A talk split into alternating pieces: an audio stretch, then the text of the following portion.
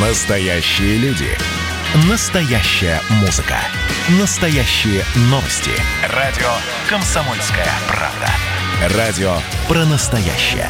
97,2 FM. эм. Россия и Беларусь. Время и лица. Здрасте, здесь Бунин, и сегодня я про свободную экономическую зону Минск, которая была создана как раз в эти дни 23 года тому назад.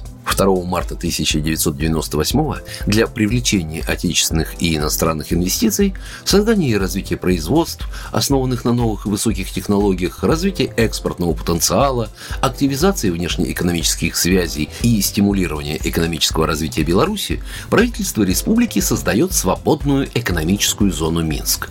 Проще говоря, свободная экономическая зона – это часть территории республики с четко определенными границами и специальным правовым режимом который устанавливает более благоприятные условия для осуществления производственной деятельности. Самым первым резидентом два десятилетия назад было зарегистрировано совместное белорусско-итальянское предприятие «Унибокс», с инвестиционным проектом «Укупоривающие изделия». Кстати, сегодня группа компаний Unibox – это 11 современных динамично развивающихся предприятий, занимающихся внедрением самых передовых и эффективных технологий в металлообработке, строительстве и сельском хозяйстве. За все годы функционирования свободная экономическая зона внесла весомый вклад в развитие как Минска, так и Минского региона.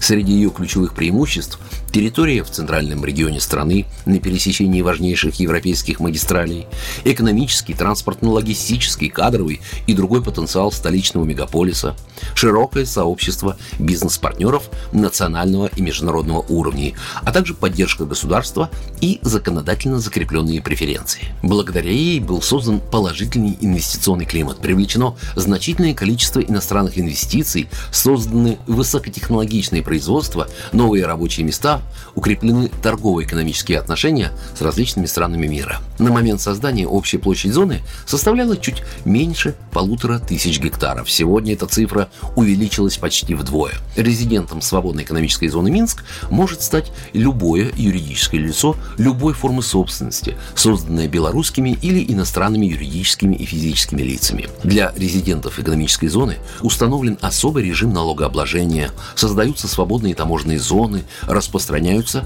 все государственные гарантии прав инвесторов и защиты инвестиций, предусмотренные законодательством в сфере инвестиций. Наконец прошлого года в свободной экономической зоне Минск насчитывалось более 100 предприятий, 60 компаний с иностранным капиталом, 43 построенных завода, выручка от экспорта составила более 11 миллиардов долларов, что позволило создать более 26 тысяч рабочих мест для тружеников Беларуси. Программа произведена по заказу телерадиовещательной организации Союзного государства. Россия и Беларусь. Время и лица.